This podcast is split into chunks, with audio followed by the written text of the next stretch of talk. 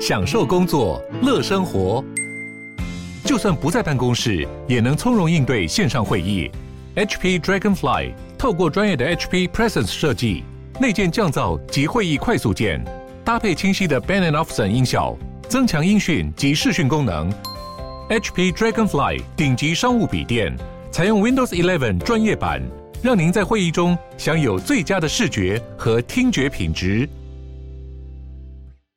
嘿大家好，我是 Crypto，很开心大家又来听到我们的频道。如果你是忠实观众的话，可以直接去下面的大纲看有兴趣的主题，点入 Title 进行今天的学习。如果你今天是一个新新点进来的听众，那我们也录了一段 Open 开场白给你，希望能让你对整个频道的初衷以及我们都更加认识。那我是一个呃有九年经验的交易员，那在加密市场的交易经验大概是两年。我跟我几个教练朋友会想创立这个频道，原因就是因为我们都很幸运的在这两年遇到了比呃加密货币的第三波的牛市，那在这个牛市里都让我们的呃投资的报酬成增长了数十倍，那也幸运的就是在这个资本市场里达到了一下一些自己原本设定的财务目标，那我们也希望我们把这样子的幸运跟这么好的投资的标的市场介绍给大家，所以创立了这个频道。不过，加密货币市场跟传统的台股跟美股真的有太大的不同了，所以在大家进行各种频道的聆听跟学习的时候，我们想先跟大家分享两个蛮重要的事情。第二个事情是我们希望大家不要像在台股的时候，很常会有什么的当冲或者是波段操作，在这边比较建议你用尽量先在还不会市场的时候，尽量不要使用合约。也就是所谓的杠杆，不要开那个期货的杠杆倍数，然后这样子才会让你在这个市场上下振幅的过程中存活的比较久。什么意思？我举一个例子给大家听。五月十九号的时候，加密货币有出现了一个比较大幅的下跌，那主要就是跟消消息面有关嘛。那个 Elon Musk 他抛了一个文，那说他不再接受比特币作为支付，因为有害环境。那同样的那个呃，中国这边出了三篇监管的文，导致加密货币世界在一天里比特币跌了。快五十几趴，那其他小呃其他的比较小的加密货币甚至跌了六十到七十趴，所以对你如果是有习惯在做合约交易的人，那你只要开个两倍的杠杆，基本上你就全部都会在这次市场里毕业。所以这是我们为什么会跟你说，在这市场里，即使确实在大部分时间里你开期货合约都会获获得更好的报酬，但你只要遇过一次这种比较大型的黑天鹅事件，那你可能就会直接毕业了。但听到这边大家也不用担心，因为就像我们一开始开头讲的，我跟我的朋友们都是有遇过不止一次这样加密货币市场的大崩跌，包括这个五一九以及去年的三一二。但即使是经过这两次，每次下跌都超过五六十趴的的跌幅，我的我们资产还是都成长了数十倍。所以告诉我们，其实你只要在加密货币市场里，呃，远离杠杆，好好的进行所谓的投资，其实都还是可以带给你很好的涨幅。那第二个就是我们要强调的一个重点，就是长期投资，并做好仓位管理以及资产配置的分散。相信大家也都能跟我们一样获得不错的投资报酬。那再来第二个重点是要跟大家讲说，务必要长期投资。为什么呢？就是如那个最近很夯的股癌所说的，其实没有办法有人可以跟你预测明天价格是涨是跌，或甚至一两个月的短期的价格的涨跌，因为市场是有很多的消息面也好，基本面也好，跟呃公司可能自己高层的一些因素去决定的。那同样道理。呃，也是以我自己的亲身经历跟大家举例，在去年三月的时候，新冠肺炎疫情发生，导致其实美股就造成了四次熔断嘛。那在这四次熔断里，加密货币一样在美股的第二次熔断中，三月十二号那一天，一天比特币也是下跌了五十几趴，那其他的以太币这些货币也下跌幅度就更高了。那如果在那时候我就选择啊，直接那个离场停损的话，那我的损失就会非常大，会是五十趴或六十趴，但我没有这样做。那其实我们要做的事情就是，我们要去想想这个产业也好，或者你投的标的到底是不是适合一个长期投资或长期发展下去。那这种美股垄断这种外力因素，它其实终究是会过去。所以如果你在那时候选择呃止损的话，我就会有一个非常大的损失。那这也是为什么我们这个频道其实会蛮注重，都会跟大家分享一些重点的产业新闻也好，或者是呃很多华尔街大佬或很多的运动员他们。呃，如何的去看好加密货币？因为这些都是让大家更了解说，哦，这个产业其实是一个不断蓬勃发展的产业，会让你尤其是在遇到一些你无法想象的价格下跌的时候，会让你对这个市场更有信心。最后用一段话跟大家共勉，就是我们不要只羡慕巴菲特财富，却不遵照他的投资原则。那他最有名的长期价值投资，其实就是在鼓励我们不要再。遇到一个我们不知道的，不论是股票或加密货币的连续下跌时，然后就恐慌的卖出，而是要去想想你投资当初的判断的基本面也好，或各种你判断的原则是否有改变。如果没有改变的话，你应该要选择是继续持有。那以我之前自己的投资的经验，不论是台股或者是加密货币，我想最后都会带给大家一个不错报酬。那也预祝大家能在这个频道里听到很多自己觉得受用的观点，然后都能达到我们做这个频道初衷，就是早日的达到自己的财务目标，翻转自己的年轻时代。嘿，大家好，欢迎大家再次回到几位币圈千万交易员的呢喃。那今天的主题有点稍微不一样，就是从这集开始，我和 Setos 都会针对呃我们这过去一周可能看到的一些新闻，不一定是币圈，或是一些奇怪一些我们觉得有趣想跟大家分享的东西，也有可能是股市债市来做一个主题的一个分享，或者新闻的一个解析。那今天一样，一开始会由 Crypto 来简单对过去的一周来分享盘势，那之后会进到我们的新闻和我和 Setos 的一些部分的一些心得分享。那 Crypto。你对过去一周盘势有什么一个简单的想法，或是有什么东西想跟大家补充呢？毕竟过去一周看起来也是持续走弱这样。哦，是的，没错，过去一周就真的是一个持续走弱的状况。然后，呃，我觉得刚好也蛮刚好的啦，因为我呃，就是小弟最近的一个人生阶段的转换，我可能之后要要去做另外一个台股投顾的工投资顾问的工作嘛，所以我其实这一周比较多时间都没有忙于那个看加密货币的新闻，比较多是去陪家人或者是跟朋友就是鉴别之类的。所以整个整个市场的行情呢，我觉得这段走路没有没有让我到非常的啊，就想说怎么看起来每天这么弱这样。对，但但确实其实这七七天下来啊，这一周的跌幅，我看到了前十大币种大多还是跌，呃，连比特币大也是跌六七趴以上了，那其他币很多甚至跌掉了将近二十趴。所以，呃，其实现在市场的整个参与者啊，会发现是我们之前就讲说已经在缩量了嘛，那这个缩量甚至现在是呃有一个加密货币的数据供应商，我今天有看到一个有趣的数据，他是说呃这个供应商叫 Crypto Compare，他就说其实。呃，目前呢、啊，他统计的，比如像 Coinbase 啊、K-Run 啊、Binance 啊、Bitstamp 这些大型交易所，呃，大家可以猜一下六月的成交额大概缩缩缩小了多少？才缩小了四十趴。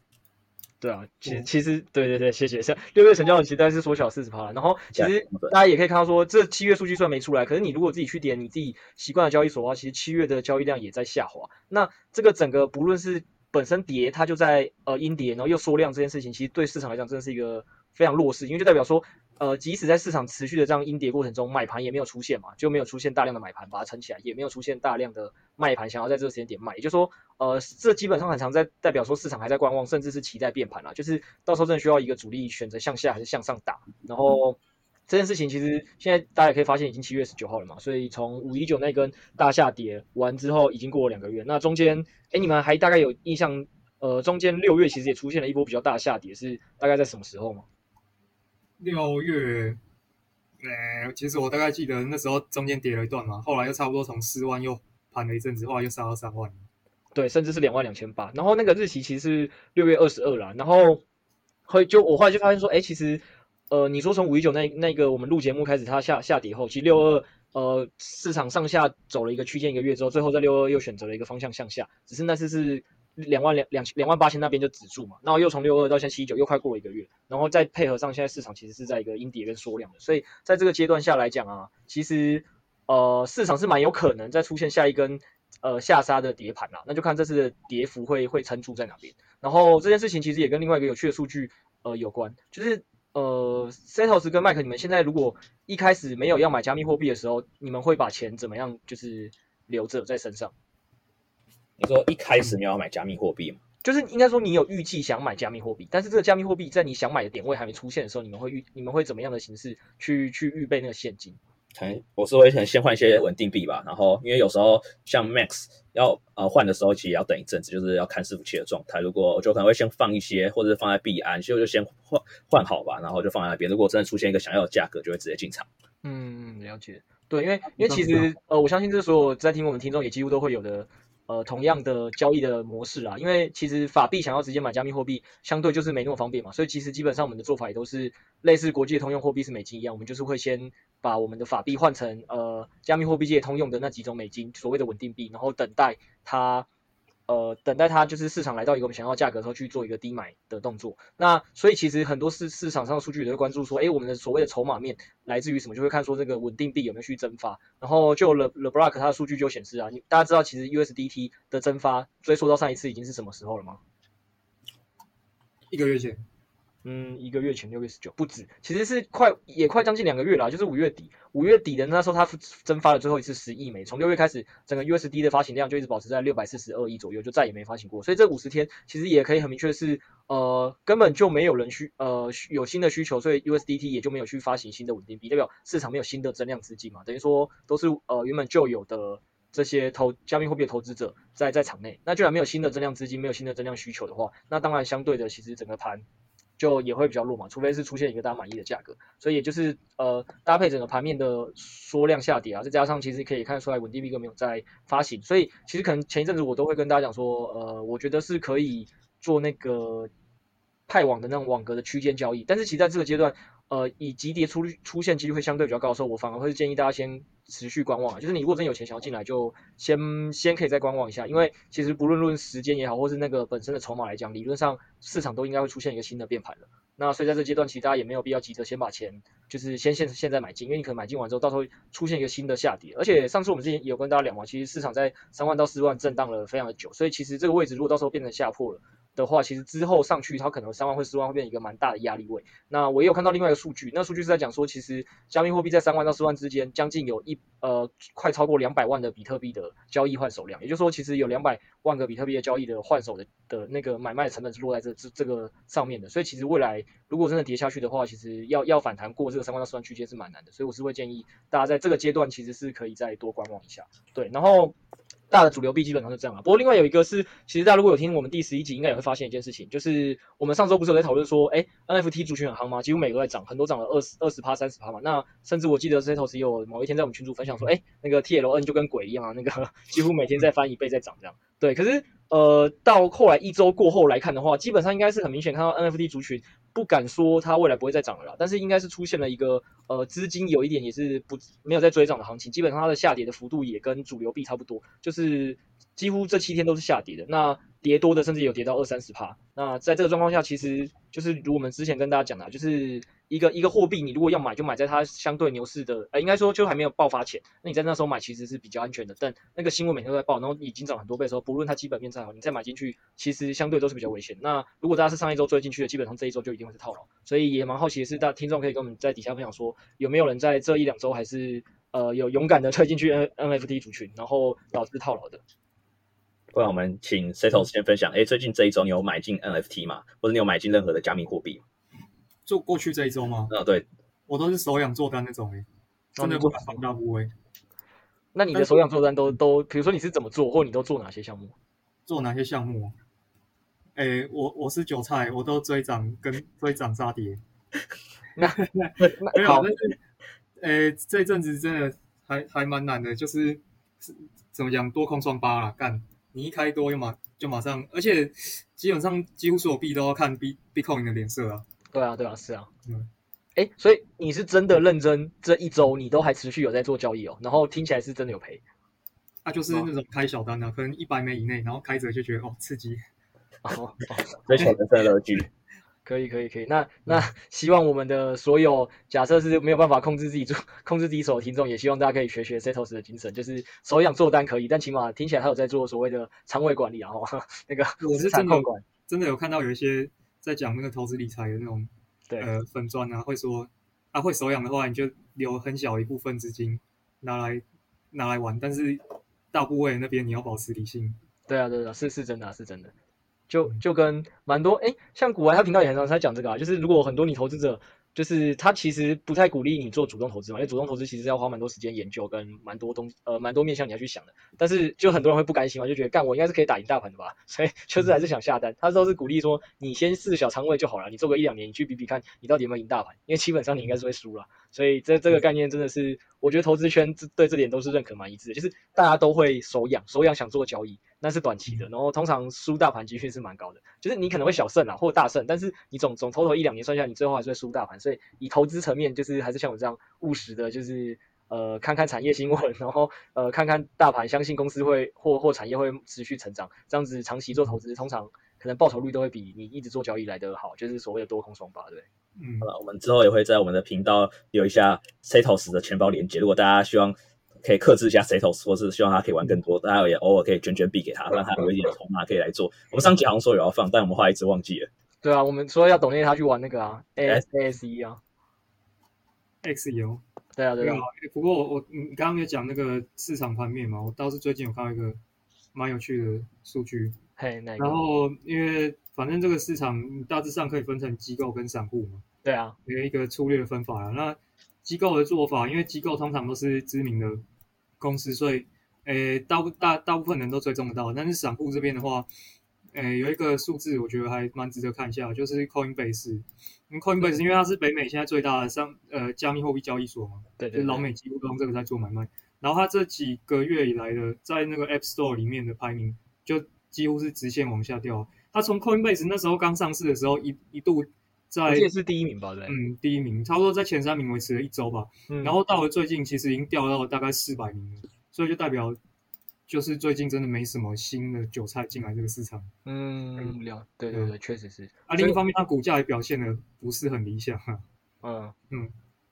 你刚刚说什么？嗯、哦，没有，我我觉得这个是一个蛮好的观察的点啊，因为大家很希望，大家都可能研究会想自己收集一些一手资料嘛。那我觉得，就你这个新闻，我其实大家有看到了，就是。但是我觉得这真的是一个蛮好，大家可以去观察说，哦，起码欧美国家他们自己对加密货币现在市场冷热的话，可以去看看 Coinbase 的下载量有没有回升啊。我觉得这是一个还不错方法。而且因为今天也会跟大家分享另外一个主题，我刚才前面讲的是 USDT 整个都没有增量嘛，可是其实 USDT 呃，如果对加密货币还算了解的，其实稳定币里 USDT 比较代表是类似东方势力、东方联盟，就整个大亚洲区的投资者会优先换 USDT 啦。那只因为我们也落在台湾，就台湾是在大亚洲大亚洲区里嘛，所以我们会习惯买 USDT。可是其实欧美现在比较多人习惯买的是 USDC 啦。那我们今天这集会跟大家讲讲，那 USDT 没有增发，那 USDC 本身是有在增发的。然后那个 Coinbase 的下载量再往下，就是一个蛮直观可以观察的一个数据啊。对啊，对啊。嗯，OK，所以盘面差不多到这边嘛，你要切新闻吗？嗯，好啊，不过呃，我倒是。除了讲完这个短期以外，我还是想跟大家讲几个比较长期的东西啦。就是呃，反正我们可能明确知道说，短期看起来这个盘面就是还在弱，而且甚至是不太好。那呃，短期能期待的新闻大概也就只剩下两个了嘛。就是一个是七二一的那个 B Word 大会，我们之前有提过一次，就是 Twitter 创办人跟阿克还有那个那个 Elon Musk 三个到底能不能推出一些比较有利的讯息，推升币价，以及就是靠以太坊二哥他的那个伦敦升级嘛。那现在他的时间，上次已经跟大家讲说有延迟了，大概是在八月四号。那目前那个以太坊基金会公告是说，对，确实应该还在这时间，就他们已经那个在测试网上已经去测试完伦敦升级是可行的，所以他们预计会在主网上线。那这个主网区块一二九六五零零零这个区块，大概是预计在八月三号到八月五号了。那所以在这之前，到底以太坊能不能在接近它的时间点前，主动先被拉升上去就，就就这个短期的盘面，也是大家一个还可以持续关注的东西。那短期完之后，我想跟大家分享一个长期是，大家应该知道，哎、欸，那个麦克，你的狗币，我记得是在四五月买的，对不对？你有买狗币吗？有有有，之前有买过一次。印，你还大概有印象买在多少价位吗？我有点忘记，我只知道现在跌到快零点一八以下了。我好像买零点二三吧。哦，你买在零点二三，已经算是在四五月里，就是第二季里买的算低的了呢，已经算厉害的。对，可想它还是持续的下跌。因为五月的时候，甚至狗币是有高达零点七三过的。没错。对对对，对，因为后来是一边录节目，然后一边听一边学，然后就觉得好像真的是要看一下 Bitcoin 的一个走势。虽然说后来 Bitcoin 后来不断走路的时候，其实就就完全没有在加码狗狗币，可是我是有在后来还是有持续在加码那个以太币啊，因为我后来觉得伦敦升级还有它之后的一些应用，觉得比起 Bitcoin，我其实还是比较偏好以太币的一些应用和发展。哎呦，听起来麦克搞不好很有机会在我们频频道里边听边学，然后投资获胜哦，因为。我我今天想跟大家聊这狗币原因，是因为我看到一个蛮有趣的报告啊。那个报告是那个加密货币分析公司 Coin Metrics 它发布的。那它其实发布这个报告是就针专专针对第二季，比如说就是你四四月一号买到六月底结算到六月底，你的各个币到底你买完是涨还是跌？那也呼应我们之前跟大家讲的，就是大家如果看短期啊去追涨，很多币其实就是都会有危险。可如果你是提早去布局的话，其实很多东西都是会给你超额回报的。因为举例来讲，它第第二季你知道目前涨最多的。结算还是狗狗币，就是明明明我们都知道说哦，五月八五月八号的时候它甚至高，哎，我不确定是五月八号，因为五月第二周那一周它涨到零点七三，涨到零点七三之后跌下来，对不对？结果其实它去算，如果你是第二季初就买到季底，其实它是涨了三百九十趴的，是所有呃主呃前面的加密货币里涨最多的，涨幅居榜首的。然后 Matic 大概大家也如果有知道第二季它也涨得很好，它也涨了二点二六倍。然后但大部分像比特币第二季就很惨嘛，跌了快快三十八趴。然后麦克你讲的以太币，它其实在第二季啊。到现在还是涨十三趴多的，所以其实呃蛮多的币，就是我们一再跟大家强调是，如果你提早看好它，那你去买，那其实通常都会有一个相对不错的涨幅，甚至是它可以抵抗呃比特币这个大盘在下跌的时候它在上涨，其实还是蛮多币有涨的哦。那个呃前几名主流币像以太币就涨了十三趴，然后爱达币 ADA 涨了十五趴，狗狗币涨三百九嘛，刚才说过了，然后 Sol 也涨了七十几趴，然后其他就都蛮惨的啦，基本上就跟比特币的跌幅差不多，比特币跌三十八趴，然后那个呃除了 BNB 有扛住，就是基本上没跌以外，那个。波卡是跌了五十六趴的，然后那个 Uni 也跌了三十几趴，然后 AFE 跌了三十七趴，然后莱特币也跌了二十六趴，Link 跌了三十二趴。所以其实，呃，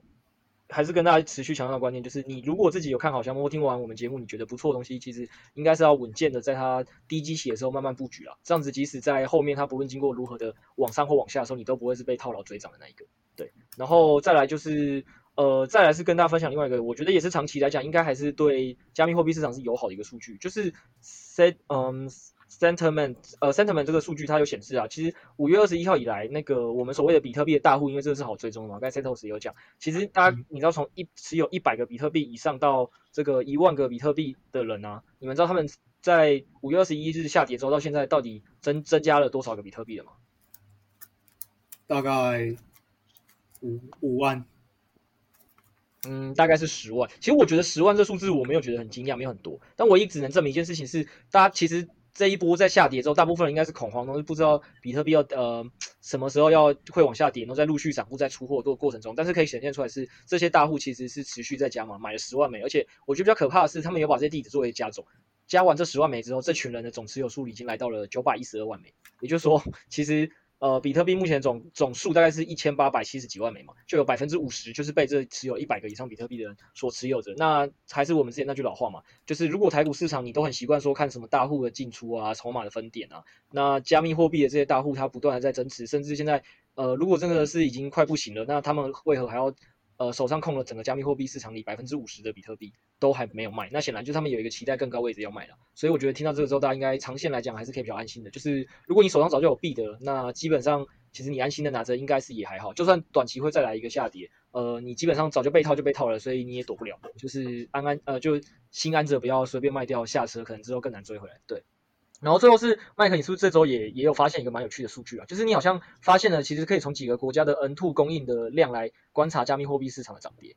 哦，对，就是其实是就是平常其实也都常看一些经济日报，就关注一些财经的新闻。嗯、然后之前呃，他。也经济日报其实那一则新闻其实跟比呃虚拟货币没有直接的关联。那时候其实大家应该也蛮常注意到，就是最近新闻啊一直在讲通膨这件事，不论是美国或是台湾，其实呃目前的通膨其实也是也超过联准会的一个预期。那所以后来联准会其实有逐步在讨论，就是缩债这个议题，就在减少购债的部分。那我后来当时就想到说，诶，那个减少购债，那就是全球的货币的供给可能就变比较少。那可能像是三大央行，呃，美国、欧洲、日本他们的。钞票的供给量可能会比较少，那这个会不会对就是虚拟货币有一些什么关联性？然后所以后来就去翻一下，就是财经跟平方的一些数据，然后就看到，哎，有一个数据刚好就是提到，就是三大央行货币供给就是 M2 的一个量跟虚拟货币的一个关系，它要把它做成一个图表。那其实还蛮直观的，就是呃，我一开始的直观也是这样想，就是哎，那个如果货币央行 N two 的供给量越大，应该会对虚拟货币有一个比较有利呃有利的一个走势，因为。其实它就有点彰显，就是呃，比特币就是比较供给有限的一个特性，它的一个稀缺性。那如果缩表的话，可能就是会对呃比特币有一些价格的冲击。但那时候是我开始的假设，跟我去对应数据，我发现还发现一个蛮有趣的现象，就是大家应该还记得，就是这是呃疫情的一个爆发，大概是从二零二零年二月开始。对，那那时候呃，差不多也是比特币一个疯狂涨幅的开始，那也是各国央行就开始傻逼救市。那时候大概二零二零年二月，我记得看比特币的价格大概落在九千美左右。嗯、那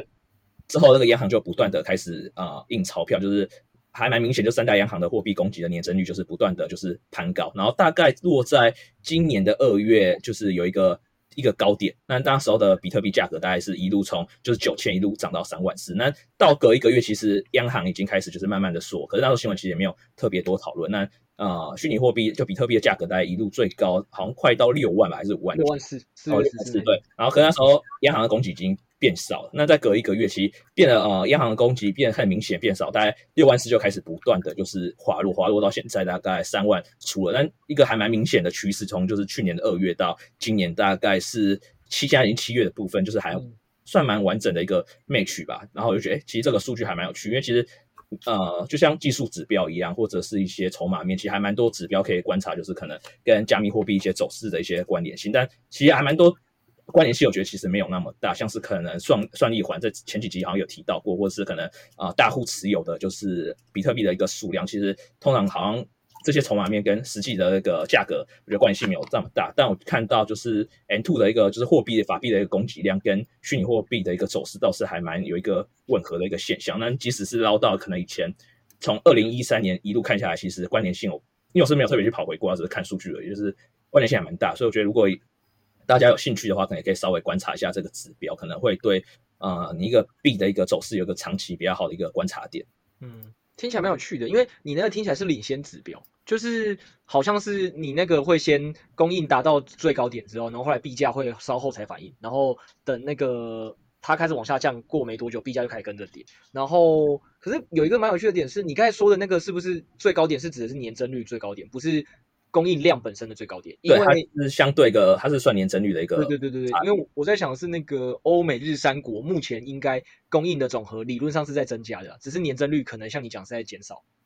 对，就是因为我们。还是取一个就是比较值，年增率其实还是会比较准一点。对对对，因为因为这个应该大家想想象也蛮直观。美国现在最主要的呃供供应的方法就是每每个月一千两百亿的购债嘛。那所以它如果每个月都是买一千两百亿，可是实际上它的基期是不断拉升的啊，因为它的去呃每个月相对相对于去年的那个基期数都一直在加一千两百亿加一千两百亿上去的话，其实美国供应的年增率相对已经是比较越来越少的了。那其实日本跟欧洲也差不多。因为我其实一开始前面别人在跟我讨论过说，通膨这议题到底会造成。加密货币就是可能未来涨不动，那其实那时候大家就会分两派在讨论是，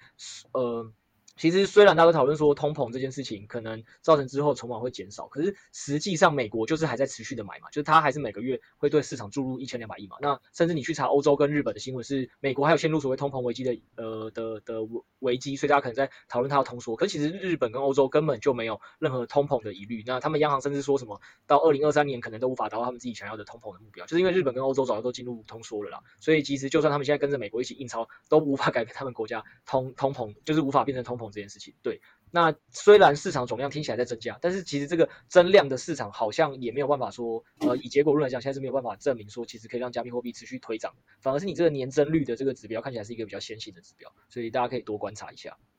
嗯，对，就是有蛮多指标，大家可以留意，就是哪一个指标可能比较准确或是领先指标，因为毕竟其实市场指标蛮多的，或是什么加密货币的恐慌贪婪指数，就是各种指标都有，但就看大家。觉得哪一个比较吻合，就是或是比较做比较适合自己做一个参考的部分。嗯，不过不过我倒是刚才有想到另外一个问题，就是中国没有被纳入，对不对？然后三大央行它主要是以就是美国、欧洲、日本做一个因为我我会对我会提中国原因是那个啦，中国因为也是相对有本钱可以做那个量化宽松的一个国家，因为它经济实力跟外汇存底都够。然后如果没记错的话，就是美国现在那边在讨论通缩，但我记得现在总经的概念里，中国好像最近是有讨论他们要对市场放水的。对，他们中国其实最近央行有做一个降准的动作啊，然后我去稍微关心一下，就是。因为是目前中国算是疫情之后复苏比较快的一个国家，但他们后来就是像美国现在通膨比较大嘛，然后其实一些原物料也但中国造成一些压力，但他们现在比较大的一个问题就是他们的生产端就是的一个指数就是价格不断的上涨，但他们其实有点难反映到消费端，因为的部分就是有点无法把价格转嫁给消费端，就是消费目前的他们的消费力其实没有预期的那么好，所以啊中国就进行一个降准的动作，因为不然其实现在。如果这个状况其实持续的恶化，这些嗯中国的一些中小企业啊、工厂，如果一旦不把价格可以成功的转嫁，最惨的状况就是干脆啊、呃、中国连生产端那边就直接不生产了，那个状况可能是中国政府比较不乐见的，所以他们就已经先行降准的部分。但中国降准这个做法，市场有蛮多不同的看法，有些人就觉得他放水就是印钞票，就是释放更多资金出来是一个流水，但目前我看到多数的看法，我也比较认同看法，就是中国这个市场，他们的过去的一些降准记录都是以啊、呃、中国政府对于可能中长期的一些经济有一个疲弱的一个看法才会做这个动作，而且他们这降的还蛮多的，他们直接降一嘛，因为大家好像市场一开始预期大概会降零点一 percent 吧，然后他们之后直接降了一零点二五 percent，其实也算是蛮超乎市场的一个预期。嗯，对，认同。那没有，我我刚才提这个只是。就是因为大家可以观察，我觉得你那指标是个领先指标，大家可以持续的关注。可是因为那里面没有去考量中国也是一个大经济体，然后中国短期可能是要放水的，所以我觉得大家在观察那指标的时候，也可以再去观察一下中国政府最近的呃货币是宽松还是紧缩，做一个全面性的考量啦。这样。嗯，但中国最近对虚拟货币态度好像近期是比较不友善啊，就是像矿场啊之类的，就是或是就是对一些交易所制裁这样。对啊，对啊，这这个确实是。不过因为如果论全球筹筹码的宽松度的话，我是觉得中国的放水也是一个可以持续考虑进去的一环了。对，我觉得如果中国愿意持续放水的话，我觉得说不定比特币就是币圈价格会有一个比较好的一个走势吧。对啊，就是对对一个对冲欧美那边可能在紧缩的一个一个因素。这样好，那反正我们今天关于整个市场从短期到长期也聊了蛮多的层面跟跟看法。那我们现在就跟大家分享一下。呃，新闻的部分，那其实这次的新闻也没有这么多，然后主要反而都是跟以太币比较相关的。那我就快速的跟大家念过。第一个新闻就是，呃，巴西的那个证券监管机构啊，它已经呃核准了第一支中呃拉丁美洲的以太币 ETF，叫做 QETU QETHEE。那这个产品是一样由那个去年六月就在巴西发呃发布比特币 ETF 的那个 QRSA 发出的。那其实呃 QRSA 这间公司。有了这个以太币 ETF 之后，它也是唯一在那个巴西这个市场里，呃，拥有那个加密货币 ET ETF 的那个供应商了。那另外第二个，我看到了另外一个比较有趣的数字是，一样是刚呃刚刚说的 Center Centerman 他们去统计那个比特币不是大户的持有量高达了九百一十二万枚比特币嘛？那他们去分分析了以太币的那个位置啊，发现。比呃，以太币目前的前十大位置哦，就前十大金鱼其实是更集中的。呃，你们可以猜一下前十大金鱼大概控制了多少的以太币的供应量？对啊，哦，是 大概三成哦。好了，也没那么多啊，两成。可是。呃，我觉得这这就是大家可以看大户的集中现象，可以就是跟我之前有跟大家讨论的嘛，因为其实加密货币就是一个集中度或是流通性相对比较差，所以才会出现一个急涨或急跌的一个环节。所以当如果几大那个大户合力往一个方向，比如说集体不卖或集体要卖的时候，其实市场的变动就会很明显、很剧烈。那目前其实市场都是比较集中在囤货下了。那这个他他们说这个数据啊，二十趴这个数据代表什么？是很有意义的点是。呃，这个数据已经是二零一七年五月以来最高。然后，其实以太币上一波牛市的顶点，嗯，麦克应该不知道，Setos 你知道吗？你说以以太吗？以对以太上一波牛市哦，先先，因为我们现在还没有办法确认说，呃，它这一波四千多会不会是这一波牛市的顶点嘛？因为大家还在讨论说这一波牛市到底结束了没？啊，我们讨论的是上一上一波的加密货币的牛市。你知道以太币的最高点是发生在什么时候？我是看到有人说一七年的时候。从一千多块吧，然后一路跌到剩不到一百块。对对对对对，它其实不是一七年，它是二零一八年的一月。因为啊，我讲到这个，其实就是现在大家可以讨论说，会不会这一波加密货币牛市提早结束的原因是这样。因为当初是比特币在二零一七年的十二月中达到了牛市的顶峰，然后后来比特币就开始慢慢往下掉嘛，然后就是换比以太币接力嘛。以太币是在二零一八年的一月来到了顶点。那同样的这一次，其实如果大家先看的话，二零一七年四月中那个。比特币先达到顶峰六万四嘛，然后二零一呃二零二一年的五月，那个以太币达到了顶点四千三，然后现在两个双双往下嘛，所以其实也是隔一个月了，所以大家也是在讨论说，会不会其实这一轮的牛市已经在大家呃还没有预料的过程中就提早来临了，这也是其中一个以历史经验来看的一种讨论的的的说法了。那我刚要 Q 这个原因只是大家可以发现，二零一七年的五月的时候，那个前十大鲸鱼囤了那个以太币的量大概就在二十趴嘛，然后五月来到那个囤囤积的高点。然后后来就在二零一八年的一月，其实才发生了价格的最最高点。其实它也是一个比较偏先行指标的概念了，因为像刚刚麦克其实有讲到，就是某种程度上在加密货币界你，其实如果去看那个。呃，大户的仓位其实没有办法这么立即去反映说，到底对加密货币的价格是否已经先来到了低点或高点的一个领先指标，因为它通常是有点滞后性，这滞后性是好几个月的，所以其实在这个阶段，以太币跟比特币的持续的拉高，就是所谓的大家都会说这是一种左侧建仓了，那他们就是在等未来下一波他们可以拉上去的的的的一个契机，这样，因为他不先囤货，他之后就没有货可以卖嘛，嗯，对啊。所以这个这个也是一个蛮明确的，就是哦，其实以太币目前的那个总总囤货量是还在拉升的啦。嗯，对。然后再就是呃，有一个新闻是巴西最大的加密货币交易所，其实这新闻在七月一号就有了，就是软银其实有去投资的巴西最大的加密货币交易所。那这个两亿元的投资计划啊，就是呃，这个交易所是预计之后他们打算在阿根廷、智利、哥伦比亚跟墨西哥也都去在当地的市场做一个行销跟推广了。那这个新闻是七月一号的，那为什么最近这一周又又？很多人会讨论原因，是因为那个他们的主管呢、现在讨论说这个，呃，一部分他们当然是想要去拓展其他拉丁美洲虚拟货币交易所，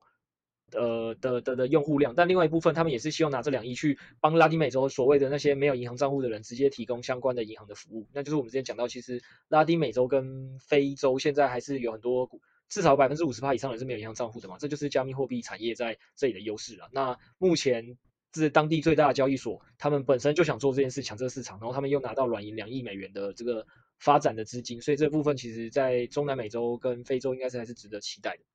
对，然后在第三个新闻是富达的数位资产啊，他们一样是说，因为他们发现现在市场上对以太坊跟其他加密货币的服务是兴趣度越来越高的，所以他们的负责人就是汤那个他就说，他们为了要在这个服务上获得领先，所以他们已经预计要增加一百名员工。就一百名员工，大家可能没什么概念，这一百名员工已经是他们目前这个数位资产领域员工的增加百分之七十八了。那他们预计增加的这百分之七十八要去爱尔兰的首都都柏林，然后还有要去盐湖城还有波士顿去。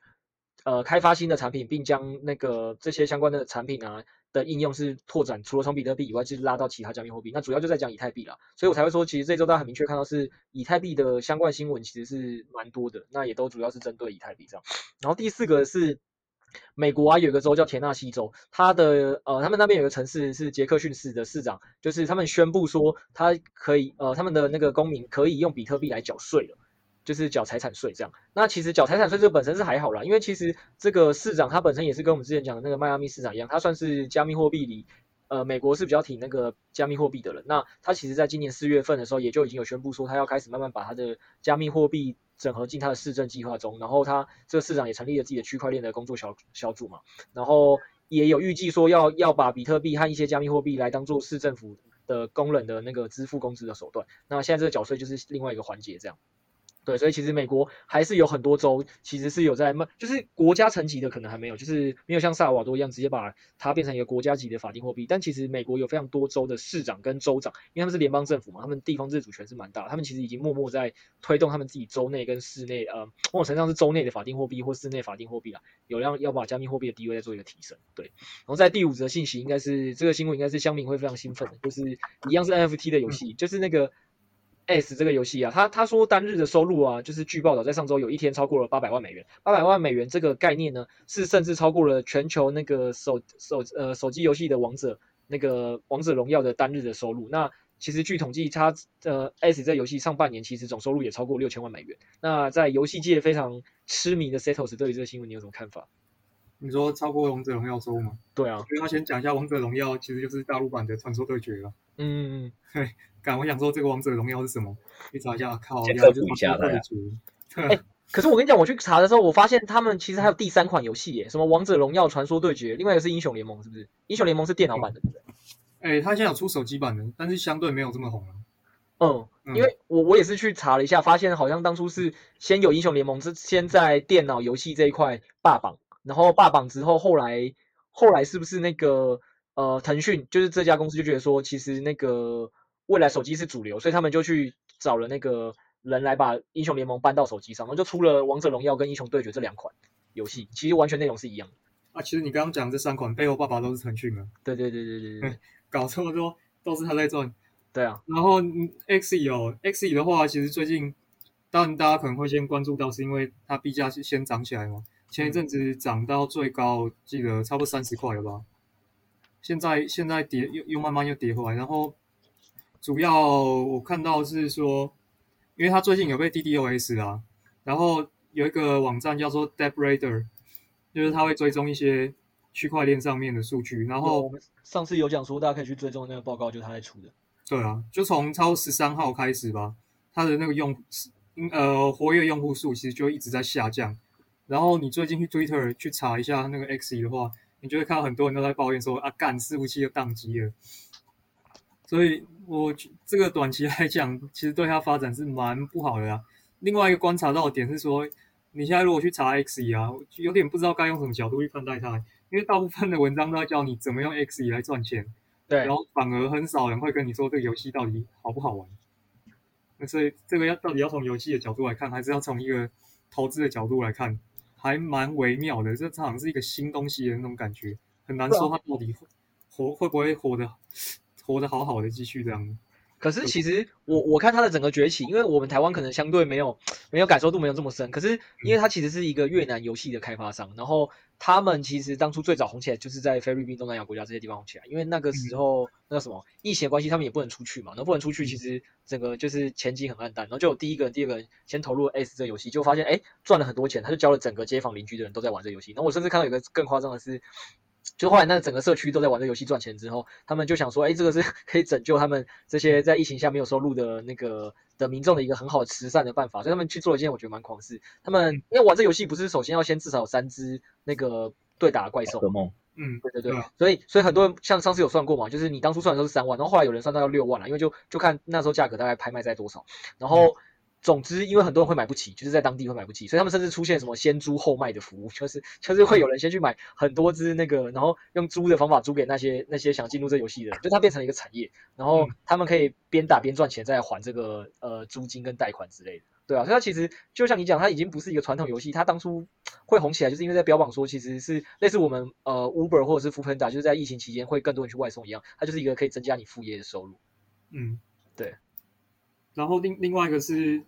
你如果去，因为这是我从 Google Trend 上看的啦，对，就是 Google Trend 它会显示说，诶，就是某一个关键字啊，它在特定的期间内热度有多高，嗯，然后你可以拉那个全球的区域来看，诶，你这样一查下去就会发现，其实应该说有可能有八成或者是以上的流量，其实都还是来自菲律宾，对，所以，诶，可能看起来好像蛮红的，但是真的有投进这个游戏的，目前可能还是仅限在。东南亚这一块啊，特别是菲律宾，对啊，嗯，所以它就是新兴市场里的那个最夯的加密货币，嗯嗯，对。可是像去年比特币跟以太币会涨得这么凶，就是因为它是美国跟华尔街争相进入的世界，所以 如果 那个玩那个 ASIC 的想要到比特币跟以太币这么大市值，可能还是要等到美国跟那个可能欧美国家开始踏入之后，会是比较好的下一波趋势啊，嗯。或者突然美国 Randy 开始大量讨论，所以就是一个趋势。哎，还是不然那个 Settle 你现在就大量的去囤，然后囤完之后你就发挥你乡民精神，跑去 Randy 那边宣传。你看，台湾这边已经很多很多人在讨论了哦，台湾这边的社群。对了，是没错了。只是 Xe 它后面其实一些合作伙伴还蛮知名的诶，它后面它它有挂 Partners 啊，虽然我不知道它 Partners 到底是合作在哪边，但是。有 Ubisoft 也有 Samsung 哎，这两间就基本上大家应该都知道，也看过。嗯，我觉得神送这个、嗯、这个我也觉得神送是一个蛮有趣的定位。你知道神送跟 Seta 的关系也也非常的深吗？Seta 这个我我知道他们有合作，但不知道到什么程度啊。就是任何一只三星手机，全部都有装载可以挖 Seta 跟可以使用 SATA 的那个的的加密城的的程式，是你一买这只手机就会帮你内建，有点像是你你一买一只手机就会给你 Google Play 这种感觉。嗯，对啊。实际用户不知道多少。嗯，所以前其实去年啦，应该是去年还是今年初，在还在有牛市的时候，SATA 也是因为这点被拿来讨论，就是它也是一个百倍币。然后，但最近真的跌得很惨，就它大概已经跌了六七十趴市值吧，现在剩四块多。嗯，前一阵子我记得它最高有到十五六块吧。嗯，对啊，对啊，对啊。所以，哦，对啊，它现在是四块。对啊，但但它之前会会被大家觉得很好，名就这样，因为 Zeta 它也是背后的 partner，就像你现在讲的一样，也是大家都说很厉害，就是有神送。后来它后来涨上去那一波也是因为 Sony 加入，然后后来很早以前那个陈世俊就已经是也是挂名他们的顾问这样，就 YouTube 的创办人嘛，因为他们就期待说打。打造一个比 YouTube 更好的那个视觉体验的一个新的的区块链的的一个平台，这样去中心化一个平台。嗯，对啊。我这这个可能也是我们之后可以去研究的研究的一个东西啊，就是呃某些亚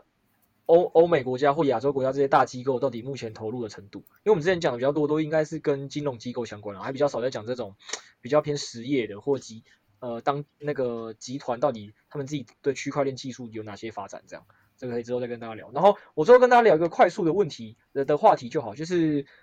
呃，Setos 跟 Mike，我想问一下，你们两个手上是有 USDC 的吗？有，我没有，我好像都 USDT。呃，对，USDT。那那我好奇，Setos，你手上的 USDC 跟 USDT 的比例大概各是多少？比例哦，我没有认真算比例，但是 USDT 显然多很多。哦，多很多。好。对。然后我今天这个也是想说，呃，因为像麦克，你可能就不会想说为什么要去持有 USDC。然后我这一期就是想说，针对如果已经是业内久的人，大家都知道 US 就是现有的稳定币 USDT 龙头有哪哪些蛮严重的问题啊。可是我觉得小白如果没不知道的，我今天透过这这个也是跟大家讨论一下这件事情，那个快速的科普一下，就是。呃，刚才麦克你有讲到嘛？你会先换 USDT 的原因是因为，如果你一直拿着台币，到时候你直直接出现了你加密货币想买的点位的时候，你买不到嘛，所以你会先换成 USDT 嘛？嗯、那因为它的汇率波动是比较稳的。那可是你有没有想过，你 USDT 你对这个东西的信任的来源为何？就是你告诉我可以先买这个用来放。差不好，差不多，差不多。哎，是是这样子的哈，这这个东西小白的发言，这个东西是这样，因为呃。本来大家就是，我觉得这也是其实所有进加密货币界的的投资人目前都会遇到问题啦。就是其实你基本上亚洲区的投资人，他就是有 USDT 就是有一个先发优势，他以前传统的那个在稳定币的市占率是超过七十五趴以上，所以其实大家可以想象，就是任何一个新币，如果你去发行也好，或交易所要去上一个币来讲，你一定要么是呃，就是它的交易对里一定会有一个 Dash USDT，对不对？这是可以想象的，因为这是大家最方便、手上呃流动度最高的币。可是，可是这个流动度最高的币是建构在它是最早期，就是二零一四年或二零一五年就成立的，所以它它在加密货币早期的历史的发展中演进，就占有一个地位，所以才会一直的呃被大家作为使用。可是它其实背后的担保品是。的担保的公信力是一直被大家所质疑的啦。那我今天也是想说，透过这个问题去跟大家做一个分享，是大家听完之后，我鼓励大家都去换，甚至我是建议，如果你有闲钱，你可以真的是一半 USDT，一半 USDC 先留着啦，不要全留 USDT，因为 USDT 它很很像是美国早期，呃，美国早期怎么发展？他就说，哦，我我的美元要跟黄金一比一挂钩嘛，对。然后 USDT 最早期它在发行这个稳定币的时候，他也说，哎，大家。我为了让我的汇率稳定，所以我的任何一块 USDT 我会存一块的 USD，就是美金作为我们公司的储备资产。那大家就会觉得说，哎，那你这就有公信力了，对吧？就是麦克，你如果听到有一间公司这么说，我每发行一块货币，我会等值的存入一美金在我的。的公司里面，你应该会觉得，哎，这个公信力应该是够的吧？嗯，对啊，就像银行的概念吧。对对对，差不多银行或中央银行嘛，我们所谓外汇储备就是这个概念嘛。可是他现在后来问题点就很尴尬是，呃，二后来大家就发现说，哎，这间公司说是这么说，但是实际上好像不是这么做，所以 USDT 才在这个业界的声誉不是很好。为什么？举例来讲，那个时候最大的第一个问题是，呃，比如说你要怎么验证他公司到底有没有存这么多钱？嗯，审计啊。嗯，对，就是传统的一种常见方法，就是我们大部分是不是上市贵公司，因为民众都没有足够时间去判断，所以会交给所谓的四大会计师事务所去做审计嘛。那首先出现第一个问题就是，呃，泰呃 USDT 的这个发行公司泰达，它从头到尾都没有给大型的会计师事务所去做过审计，那基本上都是很小型的，而且这个会计师事务所是他最近出的这份的报告是由开曼群岛上的小型会计公司，就是。K 呃 NOORE 这间公司去做审计的，甚至不是四大会计师事务所。而且大家如果知道，就是四大会计事务所在这两三年台股其实也蛮多 KY 股暴雷，对不对？所以甚至大家就会对这个小型的会计事务所更忧虑。而且你又在开曼群岛上，这是第一个。而且第二点是，更早期的泰达这间公司，甚至是连呃会计师事务所去做审计的报告，他都不愿提供的。就是这已经是这几年，因为大家不断的要求，再加上他们前一阵子因为有被那个纽约那边的司法机构起诉，那再加上一些其他原因，他们才开始慢慢有找呃。会计公司做审计，而且他这个审计还不是全面审计，所以呃，就是他只是去有人去帮他签署了他当天的一个报告。那这个报告是他上市的资料是二月二十八号那一天，他说呃，USD DT 确实是有足够的担保品可以去呃应付这些所谓流动性，就当所有我们的人都想把它换成美金的时候，它是有足够的担保值可以去付的。然后大家就会出现几个问题去讨论说，第一个是诶。那你是一个关键的时间点，二月二十八嘛，然后他们就曾经发现过 USDT 有做过很不好的一件事情是，比如说我账上宣布说我发了五亿的 US，就是如果现在市值流通是五亿 USDT，理论上 USDT 呃泰达这间公司就要五亿美金左右的等值的担保品在公司，就不是大家有发现是，比如说他那天发审计报告的时候，这五亿是当天或前一天才存进去的，所以他平常账上是不够的，可能只有六千多万或七千多万，那所以这样子其实在当出现大大范围的挤兑的时候，USDT 可能就会出现周转不灵的问题嘛。这第一个，然后第二点是担保品也是一个问题，就是如果它真的担保品是足额担保，都是纯美元，大家可能对它的担忧度也比较小。可是实际上，其实在这个过程中，大家也都发呃，他也都发现，然后这个公司的发言人就是负责人也自己证实，USDT 的担保品不是都是美金，是有比特币的。好，那麦克，你再想一个有趣的问题哦，就是假设你现在存了一百万在某间你放心的银行，然后这个银行说我保证我也存了一百万的等值的担保品，甚至更多一百一十万好了的等值担保品，但是这一百一十万里有五十万是比特币，你会不会放心？应该觉得很差吧，尤其像最近比特币价格又一直下探。对啊，所以这也是市场上为什么大家对它的足额担保不是很放心的一个原因，就是它的足额担保的担保品是没有办法有一个明确的数字告诉你多少是美金，多少是其他东西组成。那只是负呃，就是他们公司有直接证实过，他们公司的担保品有一部分是由比特币组成的，所以这也是大家为什么对他觉得公信力不是那么足够的一个原因。然后还有第三个是也是比较复杂的，这个就是我们可能一般的人不太会知道，就是其实就算他的公司放的是美金，他的公司的美金的流动性也会比传统公司的美金来的差，因为他的他的公司是呃。本身就开在开曼，然后再加上因为它的金流是很复杂的，所以其实美国目前没有任何一个银行是愿意托管泰达币的美元存款的，所以它的美元存款也是放在离岸银行的。也就是说，这件事情更可怕的点就是说，如果到时候泰达币真的需要呃换大量的美元，它是需要先透过离岸银行再去跟离岸银行去跟当呃他们自己有连接的。呃，美国当地的联邦储备银行的系统做连接，它才有办法把钱换回来，所以这件事情的难度也会拉大，因为它没有办法直接跟那个联邦储备系统做对接，它的美元不是那么好换。然后最后有一个是，其实呃，加密货币界从二零一七、二零一八就一直在吵一个问题啊，就是哎这个你知道吗？泰达泰达币这间公司其实跟某间那个加密货币交易所是同一个负责人。Bitfinex 哦。对啊，就是 B 呃 Bitfinex，如果大家有听我们节目这几集，应该也很常会听到我们说有一个。交易所很常在被借币放空，就是在讲他他嘛。那所以大家就会质疑这件事情是呃一开始如麦克讲的那个话题，就是我们可以透过呃几大供应呃几大央行的供应总和来判断说，其实呃任何一个资产风险资产或加密货币会涨会跌嘛，因为它就是一个筹码的增加嘛。那同样道理，大家也在怀疑说，其实二零一七年的牛市，很多人怀疑是泰达这间公司，因为他又不接受大家审计，虽然他号称说他把每一呃，他发行的每一块 USDT 都有一个亿美元的储备，那如果他没有呢？就是如果他每发行一一亿 USDT，结果他只需要放零点一美金，那会发生什么事？就是他其实可以操作十倍以上杠杆去去把这个市场炒起来，而且他就是所谓的加密货币界的央行，他自己决定发行量，所以。比特币就可以被它无限炒高，炒高之后呢，它再用 Bitfinex 来去做放空，那把比特币再打下来，它就可以完成一次完美的收割嘛。因为它先那个没有成本的把把加密货币炒高，炒高之后就卖出，卖出之后就就拿到了这些 USDT 就回收了，然后再拿这 USDT 或比特币再去呃那个 Bitfinex 里面做砸盘的动作，所以它其实就可以把市场的韭菜一波一波割走。所以这也是为什么其实大家对呃。泰达这间公司没有那么有信任的关系，那也就是因为它这个关系啦，我就来跟大家提的是，今天大家听这一集最大收获应该就是大家其实以后如果真要把钱留在手上，不要全留 USDT，就是呃有一部分可以去留 USDC 啦。那 USDC 这间公司基本上它就是 Coinbase，大家应该就知道，就是美国最大的上呃呃美国最大的交易所加四月已经上市的公司嘛，加上另外一个叫做 Circle 的供应商去核发的那个。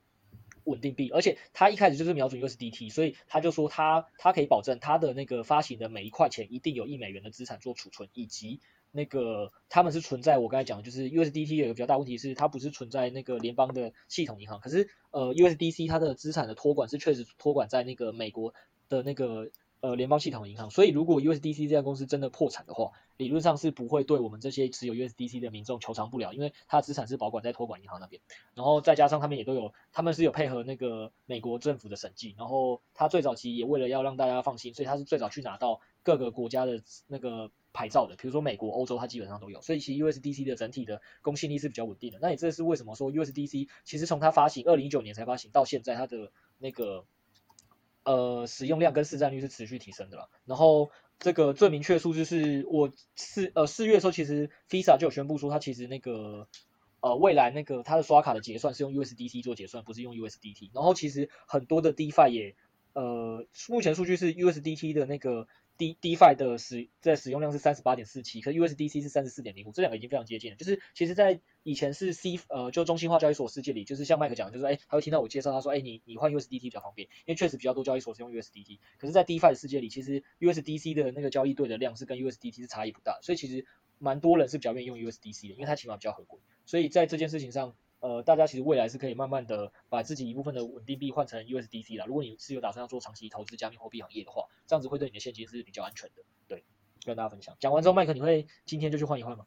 这也不会啊，因为我最近没有特别，就是我可能会像本集开头，就是可能等一个比较清楚位置、清楚盘势出现的时候才换。我最近应该没有特别在持续加码这样。哦，所以我近期也没什么特别入场啊。每次需要入场前，你才会把台币打进交易所去买买 USDT 或 USDC 这样。或我觉得差不多的时候，发薪水的时候。哦，了解了解。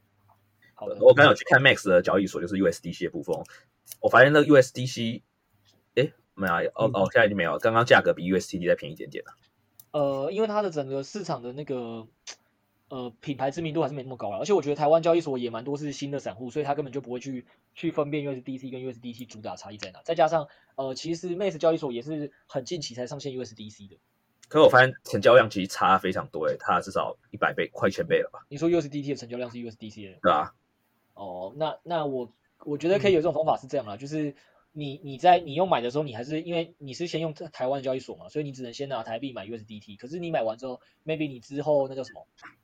呃，你在加密货币里赚，比如说交易所里赚到钱，你把一部分的资那个加密货币资本利得卖出的时候，你可以用 USDC 的交易对去买，然后手上就保留 USDC。嗯这也是一个蛮不错的方法。对啊，而且再加上那只是台湾的交易所才会流动性比较差啦。你在国际交易所里，其实 USDC 的流动量、流动性也都不差了。嗯，其实最主要是因为现在 Max 它你用 USDT，然后走波场的话，它现在是免手续费的，所以大部分散户会先用 USDT 入金。哎，现在还是吗？因为我知道他当初是到六月底免手续费，到现在还是哦。对啊，其实以、哦、以一个上班族来讲。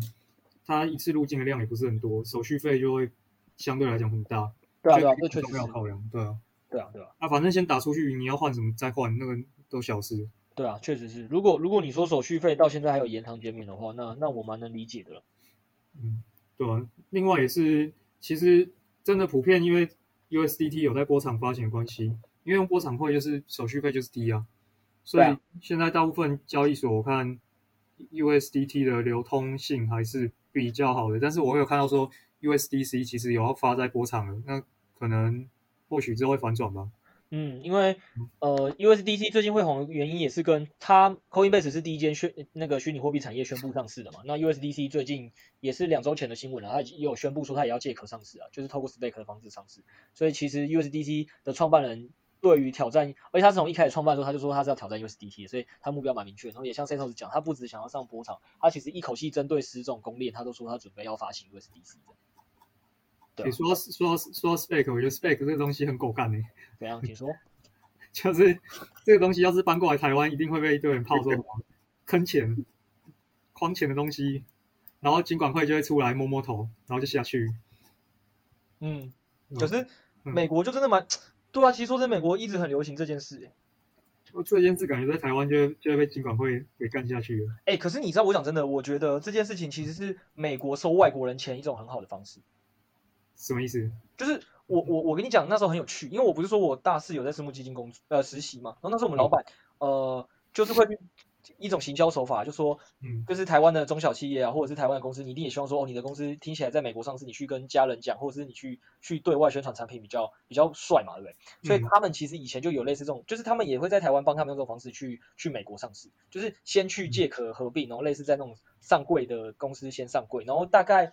符合一些比较简单的条件之后，你就可以曲折的转到真正的那个美国纽约证交所上市。我有点忘记了啊，四五年前的时候我们在做的时候，那个条件我是记得比较清楚。可是它的好处就是说，很多的公司想 IPO，但是你要 IPO，你就需要真的有足够，就是美国的审计报告嘛，然后就是很多的相关的 IPO 费嘛。可是如果你透过 SPAC 这种方式上市的话，其实是难度降低很多的嘛。所以其实在，在嗯二零一五、二零一六那个年代，其实超多中国的公司跟台湾公司喜喜欢透过这种方法去美国上市上柜。嗯。所以 SPAC 这个东西其实我觉得行之有年很久了。对啊，所以行之有年很久了。然后我的意思刚才就说，为什么我觉得它是呃美，我觉得美国他们那边有点，因为他原本有点概念是说这个公司呃当初可能有一种状况是它已经成立的当下是真的有些主营业务，可是后来不是发展的很烂，就变成一个僵尸公司，就是根本就赚不了什么钱。但是你要让他下次，他们也觉得很很。很浪费，就是我说那当初那些上市的公司，所以他们就会故意一直挂在市场上，然后待价而沽把自己卖掉嘛，就是收最后一波钱。可你想他收的那一波钱，就他如果是什么中国或国外公司想要去美国上市的，来跟我买，我收的钱，美国政府最后也是会偷到税啊。所以我觉得这也是美国政府为什么会会让他们一直留在呃上市上柜公司的一种的方式啊。嗯，民族性也有差了。哦，对了，自由奔放的 American，对啊，对啊，乡民，嗯。靠！我记得，因为我我会第一次看到 spec，我会觉得很屌，就是因为你从小大概从财经新闻看，都会觉得啊，借壳上市就是烂，一定是来掏空的。嗯、对，你真的从小看新闻会形成这种印象。对，嗯。但是反而这个在在那个在全球最大的资本市场，又好像是一个很言之成理的东西。对啊，对的，真的、啊，他们他们都会，他们我们以前那个老板跟顾客的行销都说，没有人在那边直接上市的、啊，浪费钱，什么 IPO 要付审计费，又要付那个券商 IPO 费，当然是要借壳上市啊，又简单，就是费用又省，然后那个速度又快。不过一个公司走到 IPO 那个中间会被发多少批啊？这我倒是没概念。呃。至少光付给券商的会计验证费那些，就至少一呃五百万到五千万台币不等，看它规模。哦哦，嗯，然后为什么我知道？因为 因为因为我我以前呃还有另外一份工哦，还有还有一个会计费跟法律费啦啊。那个因为以前你只要有认识事务会计师事务所的人，然后他们有去帮呃某些公司准备上市上柜的，他们都会有一个每年会去写，他们管理费用里面都会有一个费用是在写说支付了多少的法律费跟 IPO 费，所以你去加一加就知道了。是是每年几呃被收个几千万是有可能的，因为你有可能不会第一年就上，嗯，对啊，而且我想这还是上台湾的哦。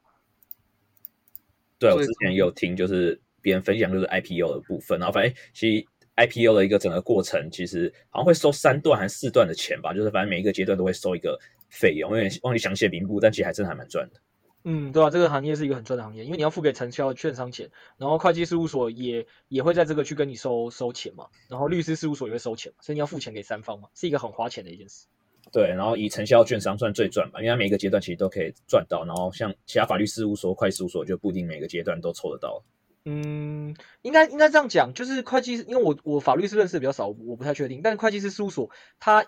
确实是在整个付费里占比较少的，但它也一定会收的钱，原因是它就是。呃，要去把你过去三年的账整呃整理到可以符合上市贵公，就是那个证呃金管会他们或证监会的要求嘛，所以你要整理到那要求前，他基本上就是等于要跟你收三审计费用一样，就是平常上市公司要收的那个费用，所以报价是差不多的。然后而且因为你一次要把过去几年的都要都要查，所以你要付的费用可能就乘三再打个折嘛，比如说哦先乘三再帮你按个零点六零点七之类，所以它付起来其实也跟一个上市公司要要要出一个年报跟季报的钱比起来是贵蛮多的，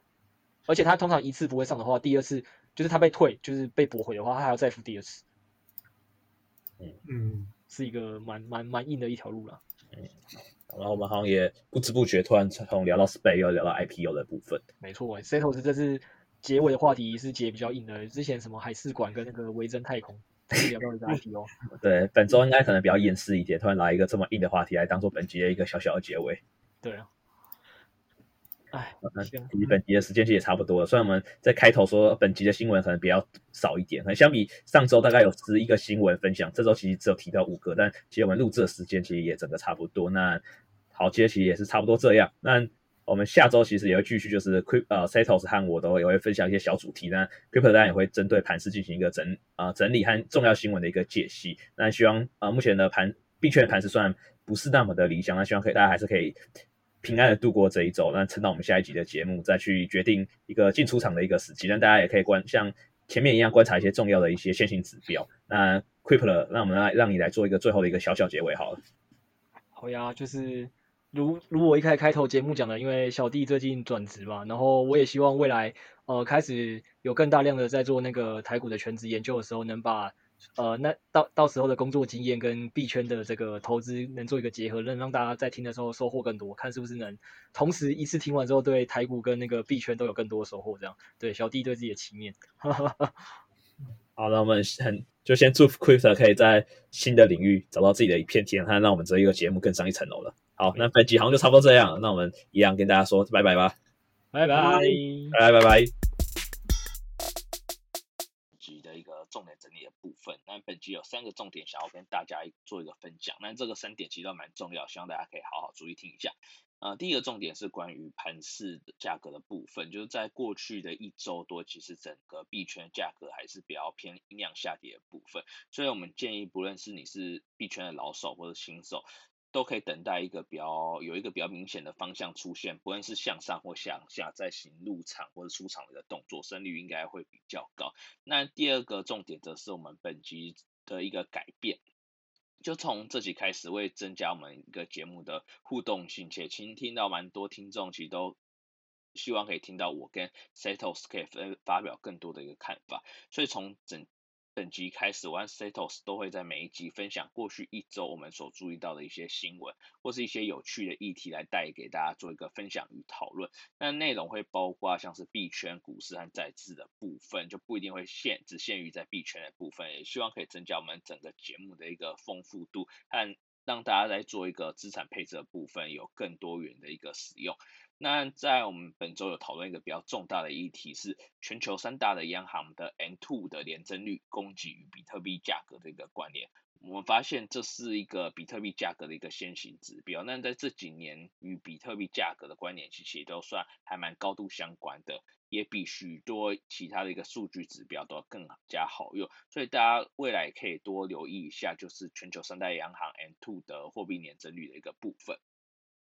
那第三个本集的重点，我觉得其实是最重要的，就是为何你该持有一些 USTC，那甚至加 USTD 和 USTG 的比例是持有各半。那我相信很多人，尤其像我这样刚踏入币圈没有太久的人，可能都不太知道 USTD 跟 USTC 的一个差别。那在本节最后来为大家做一个简单的一个比较与整理，就是像是我们平常大家可能在换。比特币前，我们都会先在交易所换 USTD 的一个部分。那 USTT 它有几个特色和为何就是在这集 Crypto 有建议大家可以多换 USTC 的一个原因，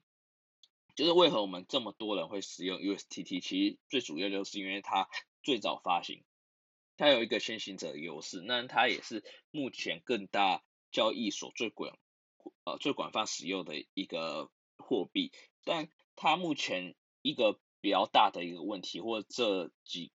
年比较大家来讨论它的一个地方，就是这个 USTT 它的发行方其实目前还是缺乏第三方公正的大型会计事务所的一个审计报告，加上它是否有一比一来储备相对应的一个法币获利，其实是目前我们网络上比较大家有一个讨论还有一个争议的一个部分。那像是 USTC 它。是由 Coinbase 和 Circle 共同发行的一个稳定币，它也受到就是大型会计事务所的一个审计报告来做一个监察部分，所以它在整个透明度和财务上其实都是相较于 USTD 算是好很多的。且在今年 Visa 就是啊、信用卡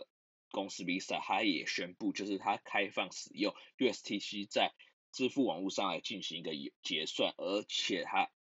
而不是选择用 USTD 的部分，那这都增加了 USTC 在整个市场的一个接受度。